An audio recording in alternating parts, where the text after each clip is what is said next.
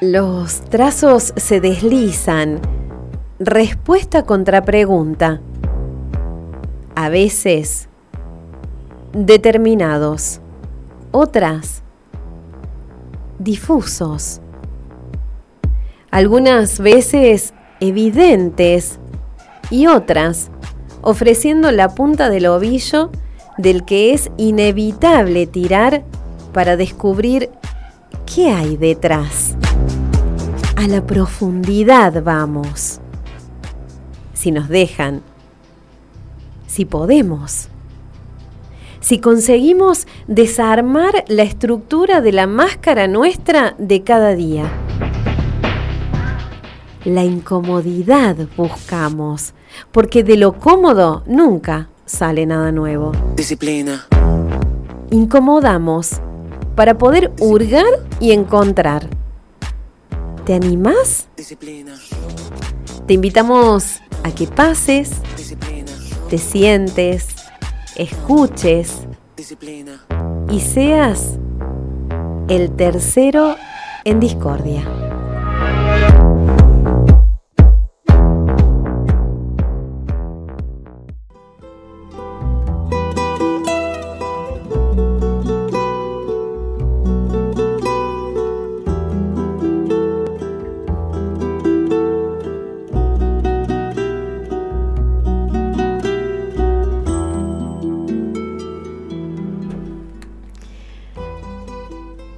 En su aspecto todo aparece cuidado hasta en el más mínimo detalle.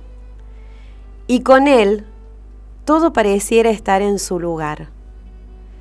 Eligió la profesión que impone la defensa de causas y el trabajo tendiente a que se logre el equilibrio justo entre las partes. Tiene por vocación y ocupación la actividad que lo lleva a caminar la calle y a estar presente hasta en el más recóndito de los espacios de su querida ciudad. Su razón de ser tiene tamaño pequeño, pero presencia enorme. Y vinieron al mundo hace siete y dos años respectivamente. Su pasión tiene inicial, la T, y colores, azul y blanco. Y sostiene el sueño de salir de los intentos y poder gritar campeón de una vez por todas.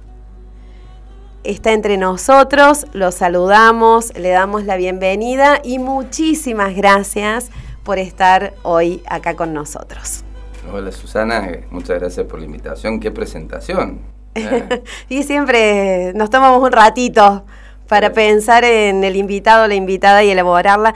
¿De dónde te viene la pasión por talleres? Queremos saber antes que nada.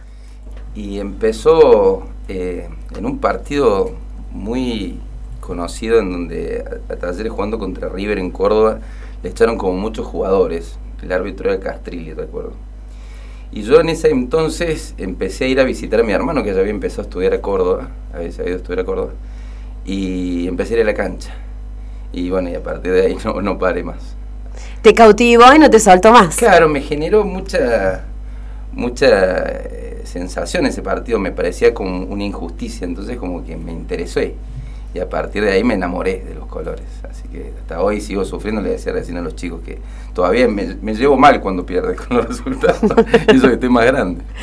¿Cómo es el momento, estoy viendo el partido? Ah, sí, habitualmente, este, bueno, si uno está en la cancha es distinto, en la cancha uno está más relajado, porque los ves ahí.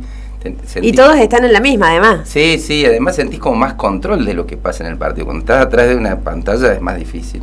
Así que en casa es como que hay un antes y un interreño ahí en el partido y después sigue la vida. Pero bueno, es, es, todo un, es todo un hábito, es toda una forma de vida del futbolero.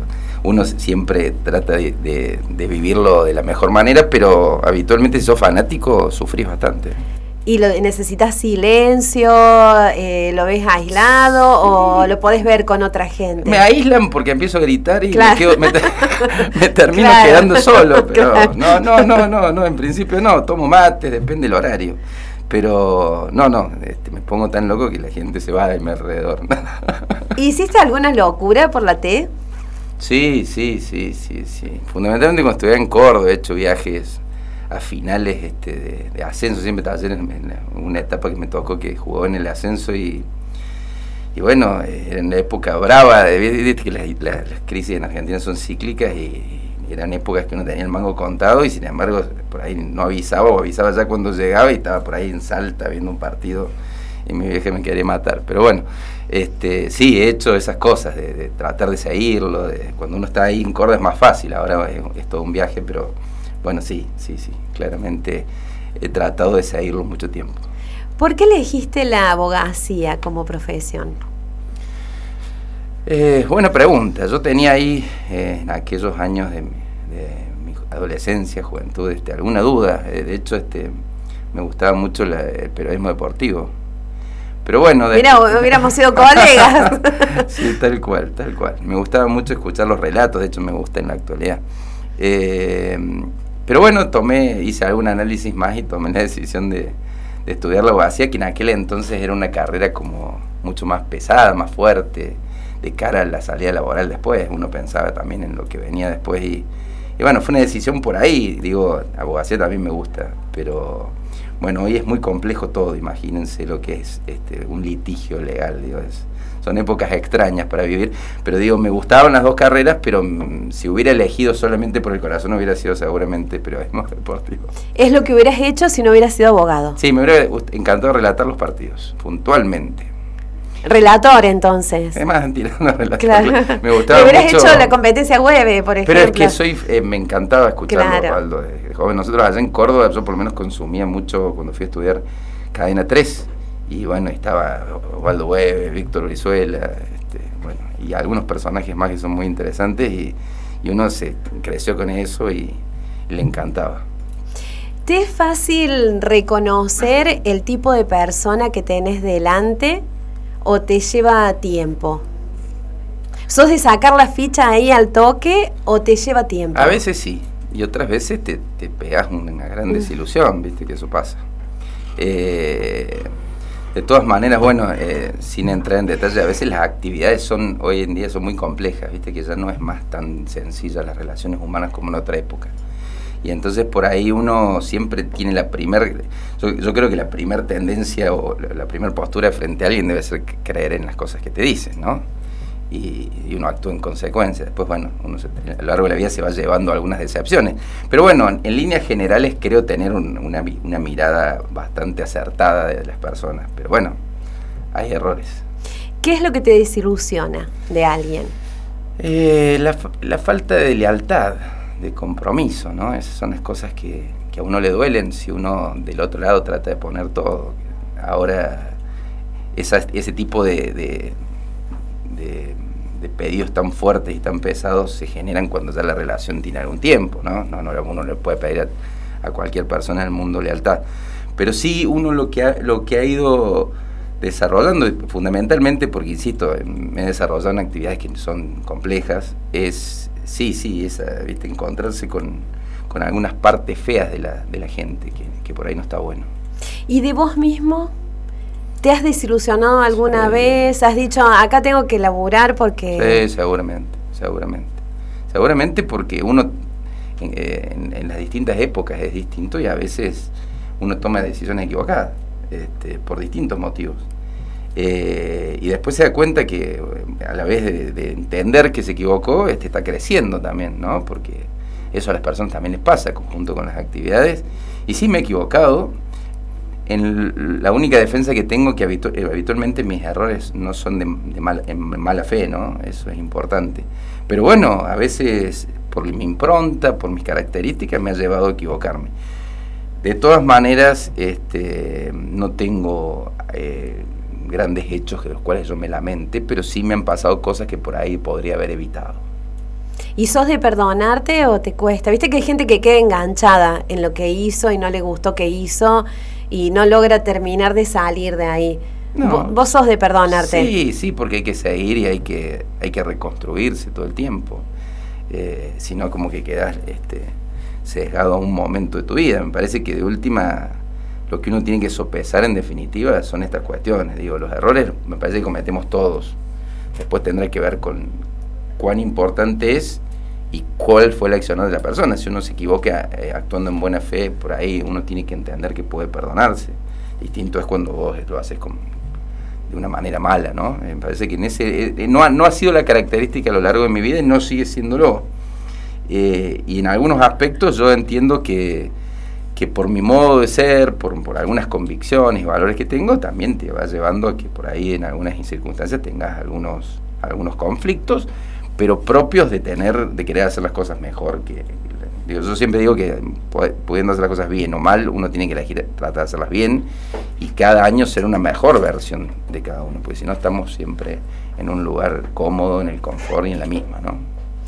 ¿Sos de los amigos de toda la vida o eh, podés llegar a hacer amistades que no vengan de hace mucho tiempo y que igual sean eh, profundas, comprometidas? Sí, tengo amigos de toda, la, de toda la vida, pero también tengo nuevos porque viste que por, por, nos debe ir pasando todo, bueno, en la pandemia y un montón de cosas que digo que te van llevando a nuevas, nuevas costumbres y, nuevos hábitos y, y, nuevas juntas, como se decía en algún momento. Entonces eso te genera que vayas intercambiando y que puedas tener acceso a otras personas. Digo, yo tengo amigos que a lo mejor pasa un tiempo largo y no me junto, pero cuando nos juntamos es como que no hubiera pasado ni un minuto.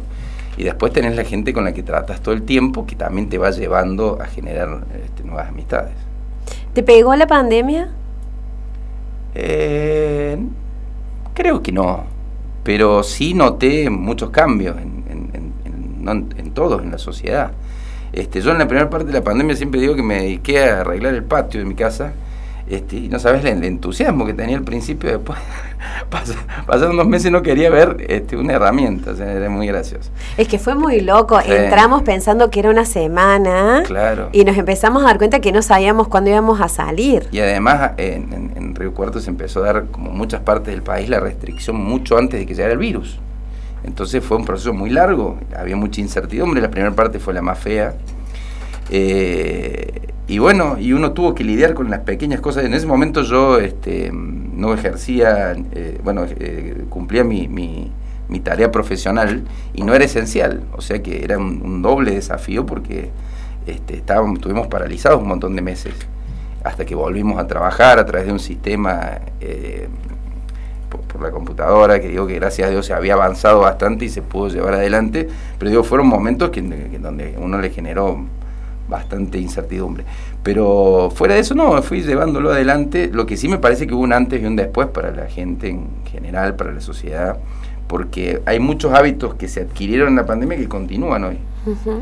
este, yo lo digo porque yo, yo que hablo todo el tiempo con gente, hay mucha gente que, que ha tomado la pandemia como el primer paso del, de tener temor o miedo a las cosas y que a lo largo después del desarrollo de la vida, ya sin pandemia, por una cuestión de la inseguridad o por el motivo que sea, la gente vive con ese miedo aún y se encierra en su casa, sale hasta tal horario eso se ha desarrollado y se ha mantenido en el tiempo. Sí, no fue fácil volver al abrazo, al mate compartido, a no tenerle miedo a esas cosas, lamentablemente. Nosotros pero... habíamos dicho que no lo íbamos a compartir más y ya volvimos. Sí, sí, sí, sí, sí. O sea no, que- no, no, sí. Y Yo me alegro, la verdad, porque no se puede, me parece a mí, no es lindo vivir con esos miedos.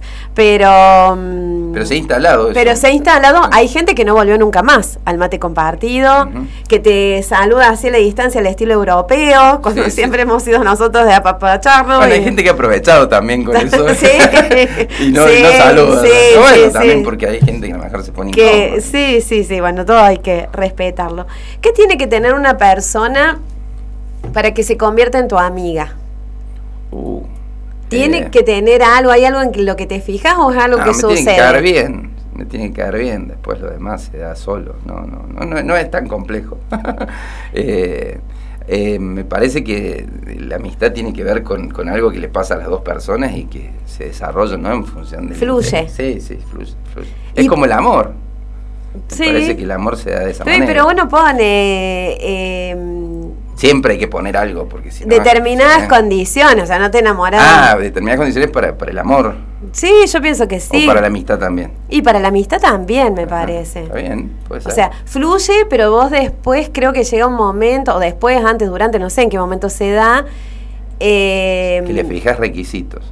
o que te das cuenta que eh, ha habido decisiones tuyas ahí. Que a Ah, lo mejor si la persona fuera distinta, por más que hubiera surgido ese primer chispazo, no te quedas. No sé si lo vivís así. Y eh, digo, mm, el primer, el primer, la primera etapa deberíamos uno, deberíamos racionalizarlo lo menos posible. Claro. Después cuando lo racionalizás es- mucho. Es, como- pedir mucho para mí, pero bueno, entiendo que para Bueno, otros bueno. no, claro. La, claro. pero digo la primera etapa, después sí, condiciones todos tenemos, pero digo, ya si le fijas condiciones muy temprano. Claro, es como que le sacas el bravo, Es más bravo. bueno, y para trabajar con vos, sí hacen falta condiciones para que armes equipo, te gusta armar equipo, te entusiasma eso. Me, gusta armar equipos y es difícil armar equipos. Eh, y sí, me- por lo menos dicen, me han contado, que, que soy exigente, a mí me gusta hacer las cosas bien, desde siempre. Este, de hecho, a veces te exijo de más, que eso hay también tener cuidado. Pero bueno, a mí me gusta hacer las cosas de una determinada manera, prof- lo más profesional posible. Creo que las épocas exigen eso también y, y entonces, este, bueno, el equipo tiene que ir a la medida de lo, de lo que pretendido, ¿no? Este, y, y en función de eso, una vez que se generó eso, siempre hemos eh, tenido, por lo menos me ha pasado siempre, tener las características de que lindos equipos.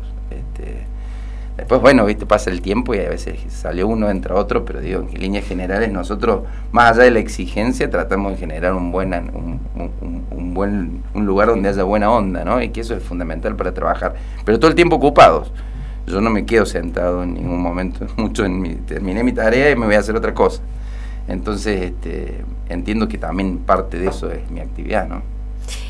¿Aprendes de los otros? ¿Te da eso de... Viste que hay gente que es muy líder y eh, está más propensa a dar o guiar o Y liderar creer que, a que siempre recibir. tiene la razón. Bueno, también. Claro, pero claro. no, no, no es necesariamente, sino que esto, que está en un lugar de... Es más, los otros le piden eso Sí, sí. y está menos receptiva.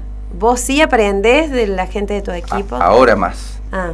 Ahora más. Antes por ahí escuchaba un poco menos. Son distintas etapas. Ahora estoy más grande a lo mejor. y vas, vas haciendo Eh, aprender, claro, como todo. Pero bueno, también lo que ha ido pasando, el desarrollo de los hechos, los acontecimientos han generado otro, otro tipo de postura mía frente a las cosas y, y me parece que hoy hay que ser muy receptivo porque digo, la- había, ha habido un cambio de épocas en casi todo, incluso en la forma de transmitir lo que nosotros queremos transmitir cada uno donde lo haga, que exige que cada vez necesites más ayuda, no menos. Y eso requiere que te, te dejes ayudar. Que estés receptivo, Claro. claro. ¿Qué de tu papá encontrás en vos? Uh. Eh, ¿Qué de mi papá encuentro? en mí? Bueno, mi papá siempre digo que era, eh, fue- la mejor persona que conocí. Por lo tanto, es muy alta la vara. Este, yo soy m- además alguien que intenta mejorar cada día, pero a él le salía espontáneamente. Por lo tanto, no hay forma de que en eso pueda igualarlo. Eh, pero bueno, le- las cuestiones este, que uno le trata de transmitir a sus hijos también, la, la hombría de bien, ser una persona buena, trabajadora, honesta, eh, son los valores con los que me he formado. En mi casa cuando yo era chico todo costaba, o sea, nada nos regalaban, por lo tanto yo he aprendido de, de joven edad a valorar las cosas, el valor de las cosas. Y bueno, y eso tratar de transmitirlo con, a mis hijos, que son bastante bastante, bastante arduo, porque los chicos hoy son, son distintos a como éramos nosotros, tienen otra información al pie de la mano ahí en el celular o en, o en la televisión o lo que sea. Y bueno, es eso, tratar de transmitir que en definitiva lo que nosotros por lo, por lo menos lo que podemos dejar es este, nuestra hombría de bien, de haber intentado desarrollarnos en la actividad de la mejor manera, dejar eh, algo para el resto, un camino andado que haya sido de sacrificio, de trabajo y no algo que me haya llegado fácil. Por lo tanto, yo lo replico en mi vida, pero digo, mm, pensar en qué puedo igualar en mi viejo es muy difícil. ¿Por dónde crees que pasa lo importante de la vida? Y hoy por la familia, por, eh, por algunas pequeñas cosas que uno hace este, en su vida que quizás sean las que hacen en, en- en las etapas de esparcimiento.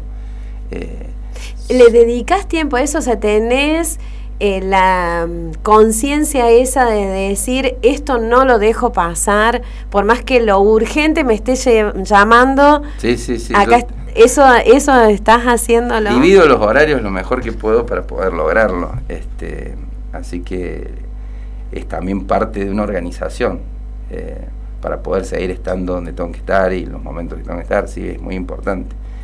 Y además porque solo no se puede, digo, porque si no alguien tiene que hacerlo. Y entonces si siempre la misma persona no, no es justo, digo.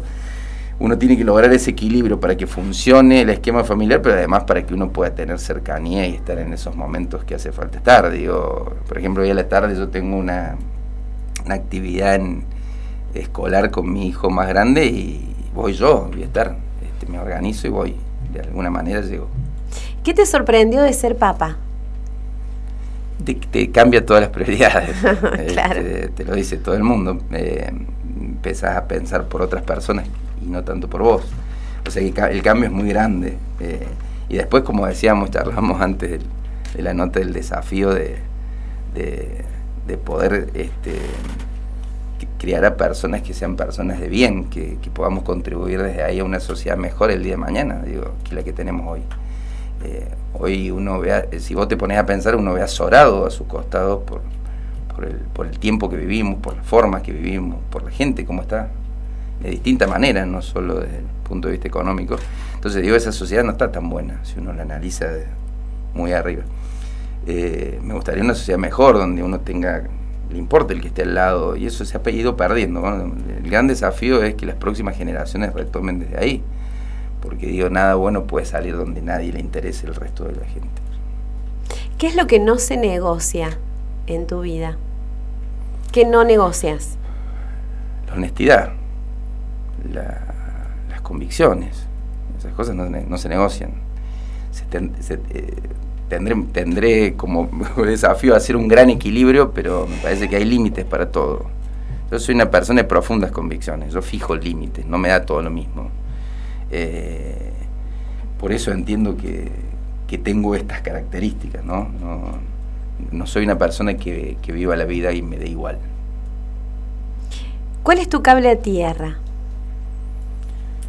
Eh, bueno, sí. El partido de talleres.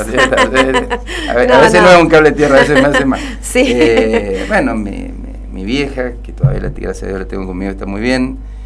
Mi familia, este, a veces leer una parte de un libro, de algo que me gusta, que me haga, que te, que te junte con lo, con lo que más disfrutás, ¿no? De esas cosas que te, te lleguen al alma. Este, y eso uno lo vive en, en- lugar, en el refugio que uno tiene, que es la casa, su familia. Digo, son, las cosas que uno todavía le hacen bien, juntarse a comer un domingo, un sábado, el día que sea. Este, son pequeños mimos al alma que a uno lo traen de nuevo a la realidad. Después, tristemente, salimos de ahí. Claro, te vuelven a conectar y después desconectas inevitablemente, pero bueno. Por suerte siempre se puede volver. Por Entonces, suerte siempre se puede volver. Muy bien eso. el- vos podés hablar de la gestión pública desde la experiencia vivida.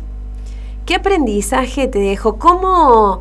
Estuve bien porque viste que me man- No, no, no, no, te felicito, te felicito y agradezco. Pero digo, em, yo me imagino que eh, uno ve la gestión pública de afuera y se hace una idea, después cuando la tiene que experimentar y transitar, la realidad la ves ahí cara a cara.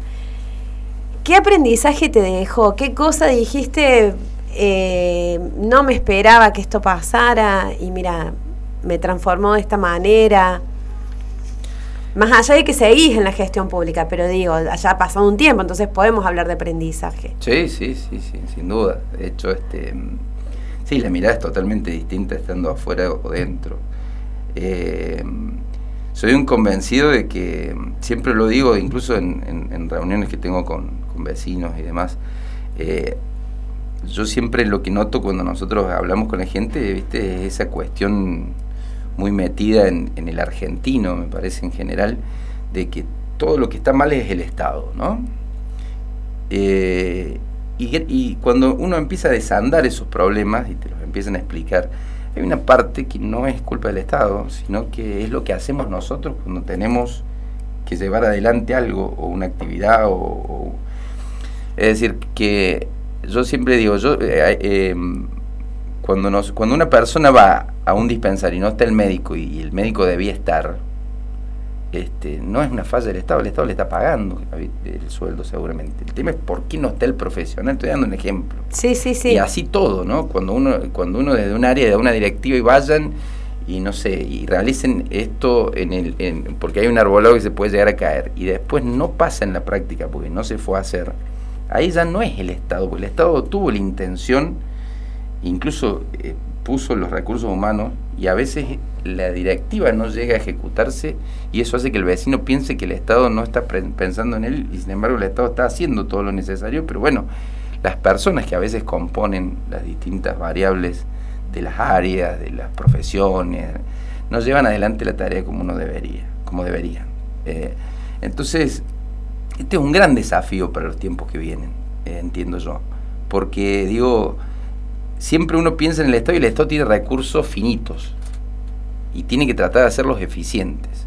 Bueno, me parece que el, el- el paso ahora hacia todas las herramientas digitales que hoy tenemos tiene que ser lograr que ese Estado cada vez sea más eficiente con los recursos que hoy tiene.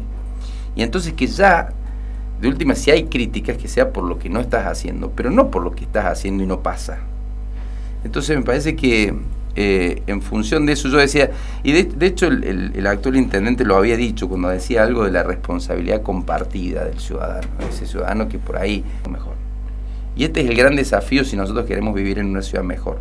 ¿Cómo poder lograr que el Estado sea cada vez más eficiente? ¿Cómo controlamos para que el Estado sea eficiente? Y cómo la gente también frente a una obra pública o un servicio este, lo cuida, lo respeta para que lo podamos seguir teniendo. Digo, cada vez cuesta más hacer las cosas y eso requiere cada vez de más ayuda, no de menos. Y digo, un poco de eso se entiende entender esto del Estado. El Estado, yo soy un convencido de que hace falta, y no que sea cada vez más chico, sino cada vez más grande. Pero también es indispensable que lo hagamos eficiente. Y este es el gran desafío de los próximos años, cómo lograr que este Estado sea más eficiente con los recursos que tiene.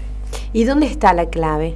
O sea, la clave de una buena gestión, porque de lo que estabas hablando es una buena gestión de gobierno. Bueno, entre otras cosas, este, primero que todas las áreas trabajen al máximo de sus posibilidades y además controlarlos este, para que eso pase. Eso va a generar, yo el otro día lo hablaba y lo decía con los chicos, cuando hablamos de los dispensarios, ya no tiene que ocurrir que nos, nos sigan diciendo de que la gente tiene que ir a las 3, 4 de la mañana a hacer cola para sacar un turno, o que dan 5 o 6 turnos y no, y no dan más turnos. Digo, esto no puede pasar más en Río Cuarto. Lo mismo que no pueden pasar más lo de las hordas de motos, digo, hay que salirse de ese esquema y lograr que la- eh, generar un estado proactivo que con las herramientas que hoy hay de todo punto de vista, entre ellas las digitales, vos en tiempo real estés controlando y haciendo lo que necesitas hacer para que eso no pase más. Bueno, te vamos a pedir, ya que eh, nos has acompañado en esta decisión de que eh, no di- diéramos tu nombre y apellido, así podemos, la idea es que podamos recibir tus planteos y demás despojados del prejuicio que a veces marca el nombre y el apellido. Pero bueno, llegó el momento... Está que te- bueno eso. Sí, bueno, esa es la idea, es la idea germen de, de siluetas, Está ¿no? bueno. Em, ahora que ya tenemos un rato largo de charla, sí te vamos a pedir que te presentes con nombre y apellido y con algo que vos creas que te defina de vos. Bueno, eh, soy Mauricio Dova, soy el, eh, bueno, para el que no me conoce, soy el- actualmente el presidente del Tribunal de Cuentas de la, ciudad, que es un poco el organismo que, que lleva adelante el control de todo acto administrativo que compromete gasto público. Eh, soy una persona que me ha desarrollado hace muchos años ya en política, también en mi profesión de abogado, y una característica que me define, creo que soy un gran trabajador. eh, de lunes a, viernes, sábados, domingos, y hay que estar a, disposición este, a lo largo de, de- de mi trayectoria, es lo que me ha caracterizado. Y soy la persona que termina de hacer lo que está haciendo en el Tribunal de Cuentas y sale a caminar un poco por los barrios ahí donde me, seguramente me van a encontrar. Bueno, ahí, en ese caminar, los barrios y demás, ¿qué es lo que estás viendo? Eh, son los vecinos mismos los que te plantean las cuestiones que están pasando en la ciudad. Es decir, es conocer de primera mano eh, qué está pasando en cada sector, a qué hora pasa el último colectivo, qué pasa en este dispensario, qué pasa que no llega este, el cordón cuneta acá, la inseguridad. Eh, bueno, en los lugares te pintan de pie acá, las adicciones, en muchos de los sectores más periféricos, que es terrible. Eso también tiene que ser un tema de agenda para el Río Cuarto que viene. Eh, el tema de la separación en origen de los residuos, que nosotros venimos con el Tribunal de Cuentas intentando generar ese, ese empujón para que se haga a nivel macro en la ciudad, creo que Río Cuarto viene atrasado en eso. Eh, ellos son el termómetro de lo que, lo que le pasa todos los días, por lo tanto nos han dado la plataforma fáctica para que nosotros hagamos las propuestas pensando en los próximos cuatro años de Río Cuarto, los próximos diez. ¿Qué tipo de gabinete municipal armarías? Es buena pregunta. Eh, yo, armaría, quizás haría algunas reformas del, del, organigrama histórico, donde se le asigna siempre un secretario, un área, y el secretario tiene que ser como el, todopoderoso. A mí me parece que hacen falta equipos de trabajo descentralizados. Por ejemplo, Banda Norte, que ya tenés ahí un lugar, en Alberdi, en el sur, en el oeste, que creció mucho en donde vos tengas este, equipos operativos para dar respuesta en tiempo real a los problemas que están pasando. Es decir, todos los problemas de servicios públicos de, Banda Norte tienen que ser solucionados por el equipo de Banda Norte, ¿eh? en tiempo real. Lo mismo en los otros sectores. Entonces vos vas a tener un manejo de la ciudad a través de cuadrillas operativas que quizás te dé una respuesta más rápida a los problemas más allá después de ver qué, cómo lo dividís en áreas y si hay secretarios o no secretarios, son coordinadores o lo que sea. Me parece que, tiene que nosotros tenemos que utilizar la tecnología que ya hay a disposición y tenemos que conocer en tiempo real los problemas. Esto me parece que es lo que está... Y después, bueno, hay cosas que están muy bien hechas en esta gestión, yo lo he, marcado muchas veces. Yo no hay barrio donde vaya en donde no me destaquen la obra pública, que ha habido una obra en el barrio, o el espacio verde, que se ha protegido, que se ha recuperado. Digo, hay muchas cosas que están bien. Evidentemente el camino es por ahí porque la gente te lo reconoce, si no te diría cosas negativas. Entonces, el camino es seguir con la obra pública, con una mirada más social. Yo digo, todavía sigue faltando que lleguen muchas obras a los sectores más periféricos, la última eh, cuadra del barrio más lejano, todavía nos sigue pidiendo, nos dice, estamos igual que hace 20 años, bueno, hay que tratar de llegar allí, pese a que, por ejemplo, con la luminaria se llegó, bueno, hay otras obras que hay que, hay que llevar. Entonces, una mirada más social, pero con, un, eh, con una ciudad proactiva, proactiva en materia de seguridad, proactiva en materia de los problemas que en tiempo real pueda estar tratando de dar respuesta. Y esto es posible con, el municipio, en el municipio de Río Cuarto. Solamente hay que hacer este, una división estratégica de los recursos humanos y un fuerte control. Vos tocaste un tema recién que mm, no sé si a todos les impacta, pero creo que no tenemos que seguir mirando para otro lado en esto y tiene que ver con las adicciones. Eh, creo que se denuncian en algunos semáforos, pero que están silenciosas por toda la ciudad. No es Río Cuarto la única, es algo que trasciende lamentablemente la frontera de esta situación. Porque si vos vas a las familias que padecen esta problemática, no saben a dónde ir, a quién recurrir, qué hacer no hay reglamentación, no hay, ni te cuento si la persona adicta es una persona adulta que debiera estar en edad activa. Em, ¿Lo has pensado a eso? Digo, por tus deseos de ser eh, intendente, ¿no? O, si no tiene recursos, porque muchas veces este, algunas familias vía, judicial o vía justicia encuentran algunos mecanismos, pero bueno, hay que tener dinero para hacerlo tenés que contratar un abogado, tenés que pagar eh, distintos eh, costos que no todo el mundo tiene. Pero incluso, aun cuando actúes vía judicial, está, no, y estás descartando de alguna manera, estás sacando, pateando el problema, eh, pero digo, para buscar de una vez por todas que esto deje de rompernos la trama social, el alma, la calidad de vida y, y, que sigamos perdiendo personas en eso. Sí, sí, sí.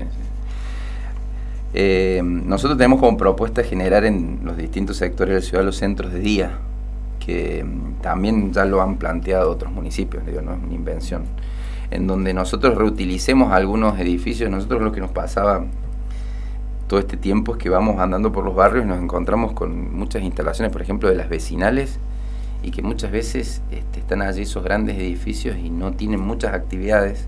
Bueno, me parece que es una oportunidad para el Estado de refuncionalizarlas y allí, por sectores, tratar de generar estos centros de día que puedan llevar adelante una tarea sobre las personas que tienen adicciones. Una tarea que, que, sabes cuándo empieza y no cuándo termina pero que empiece a significar para estas personas un lugar donde los contengan y le den algunas herramientas. Me parece que esto hay que organizarlo y no es tan complejo, porque si vos ya tenés lo más difícil, que es la infraestructura edilicia, y lo tenés dividido por distintos barrios, como están las vecinales, digo, muchas de ellas podrían ser utilizadas operativamente como centros de día. Y creo que eso sería un inicio. Después, a partir de esa experiencia, uno podría ir viendo cuál sería el segundo paso para, para, para seguir implementando políticas para abordaje. Creo que ese es el primero, un lugar de contención que por lo menos sea el lugar de día donde la gente pueda asistir y, tenga la asistencia profesional. Y a partir de esa experiencia podemos ver cuál es el segundo paso. ¿Por qué quieres ser intendente de Río Cuarto? Eh, bueno, el otro día nosotros hicimos eh, un acto ahí en la sociedad italiana y lo decía yo, lo decía Digo, por un lado la parte nostálgica, ¿no? Digo, que esta ciudad es la, ciudad donde, donde han vivido, donde se han desarrollado, donde han trabajado mis padres. Eh, es el lugar donde me he desarrollado yo como ser humano, profesionalmente, donde viven mis hijos. Eso por un lado, soy nacido acá, quiero la ciudad. Y por otro lado también entiendo que el Estado de Río Cuarto invirtió mucho en mí. Yo me he desarrollado en la tarea legislativa, en la tarea ejecutiva y ahora estoy en el, Tribunal de Cuentas. Digo, me parece que es hora de, empezar a devolver un poco de todo lo que la, ciudad me ha dado. Por eso quiero ser intendente. ¿Qué soñas para tus hijos? Eh, una ciudad, una ciudad, una ciudad mejor, estaría bueno. Pero digo una sociedad mejor, ¿no? Donde eh, uno no ya no, no, tenga miedo de salir a la calle. Hoy está pasando, digo, no, no, no, no para caer en un lugar de, de, generar una, psicosis, pero digo, me parece que hoy uno tiene miedo de cuando los chicos salen, que, no sé, el que le toca la edad de salir de día tiene miedo de día, el que le toca la edad si es más grande como a vos, te pasará que salen de noche y también tenés miedo.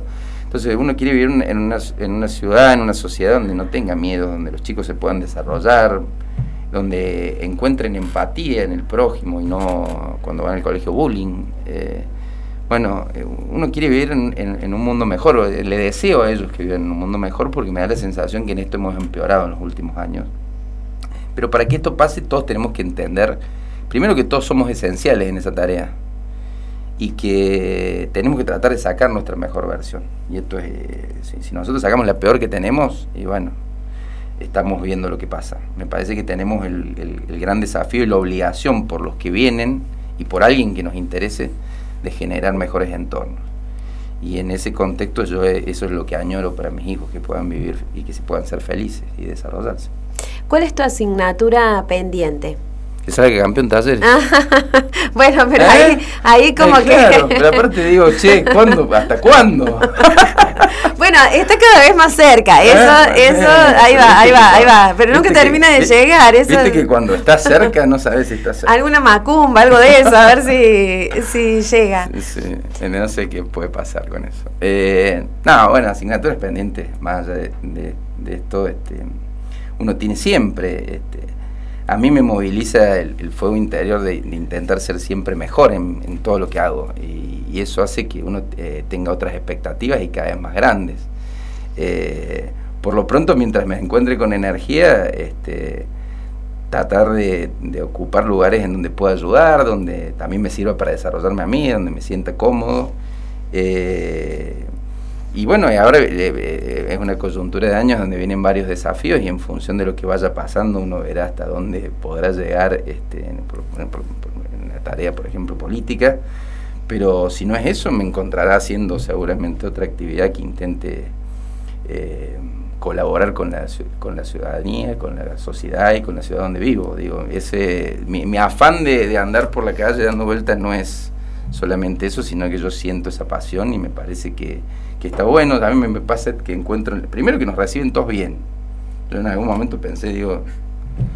Este, sí, hay que estar preparado para que, alguna vez te cierren la puerta. Pero, bueno, alguno te habrá dicho, no, yo, no, pero digo, nada. y, fuera de eso, la, la, generalidad es el vecino que tiene ganas de ser escuchado, tiene ganas de, de contar lo que vive, cómo le está yendo, digo, eso se pasa mucho en los barrios, eso significa que hay poca gente dispuesta a charlar con, con, los, con los vecinos, no sé, eh, por cualquier actividad que sea, es como que nos dejamos de escuchar en algún momento y eso se ve reflejado cuando uno sale, porque si no pasara uno no advertiría que le empiezan a contar historias personales en algunos casos.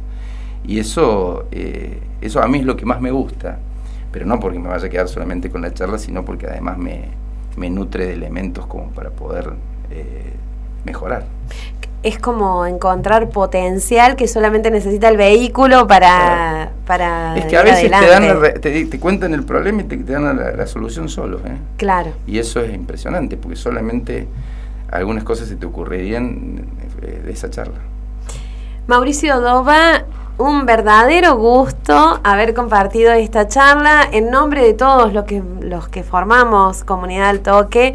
Te agradecemos tu presencia acá y bueno, esperamos que lo hayas pasado bien. Sí, Susana, ya muy agradecido por la invitación, sabes que te tengo mucho cariño y, también al medio que cada tanto venimos y toda gente muy buena y muy trabajadora. Muchísimas gracias, gracias a Darío Bartoccioni que nos acompañó gracias, Darío. en los controles y a vos que siempre estás ahí del otro lado dándole sentido a esto que hacemos.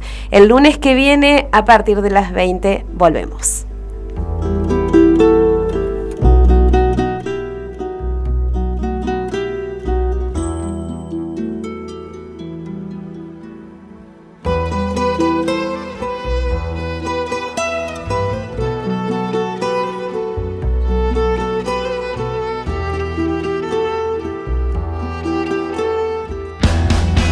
Al Toque Radio, FM 101.9, una señal diferente. Seguí con nosotros escuchando la programación de AM 750.